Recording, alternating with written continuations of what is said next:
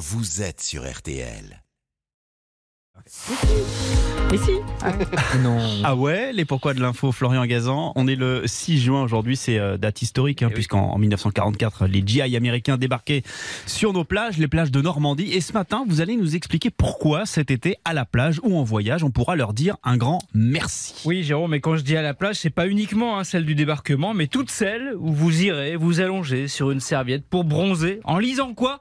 Un livre de poche qui fête cette année ses 70 ans. Mais qui n'a pas été créé par un GI américain quand même. Eh ben indirectement, figurez-vous, si. Son créateur, c'est Henri Philippaki, le papa de Daniel, l'animateur de Salut les copains, qui avait déjà lancé le premier bibliobus de France. Ah oui. Objectif, mettre les livres à portée de tous. Ce qui est le principe du livre de poche. Voilà, c'est pour ça que Philippe Aki décide de le créer en 1953. Et la légende veut que l'idée lui soit venue quelques années auparavant, en voyant un jour un GI américain basé en France après la guerre couper un livre en deux pour le mettre dans la poche de son treillis. Couper un livre en deux, mais comment ça C'est un peu impossible, non? Mais impossible n'est pas américain, Oui, Marina. c'est vrai. En fait, pendant la Deuxième Guerre mondiale, pour occuper les soldats, l'armée US décide de leur fournir des livres. C'est ainsi qu'ils embarquent tous pour les Mhm. plages normandes avec un bouquin, mais pas des pavés comme on trouve en librairie. Non, il faut qu'ils prennent peu de place dans leur pactage et qu'ils ne coûtent pas cher à fabriquer.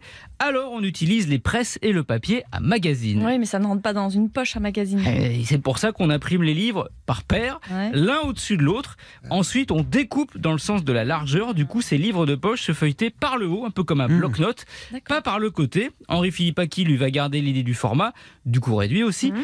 et vendre ses livres de poche à 2 francs et en dehors des libraires, dans le dégât ou les kiosques, ce qui va assurer leur succès. 8 millions d'exemplaires en 58, 28 millions en 69 et 1 milliard 3 l'an dernier. Un livre sur trois vendu en France aujourd'hui est un livre de poche, ce qui permet aux éditeurs justement de bien se les remplir.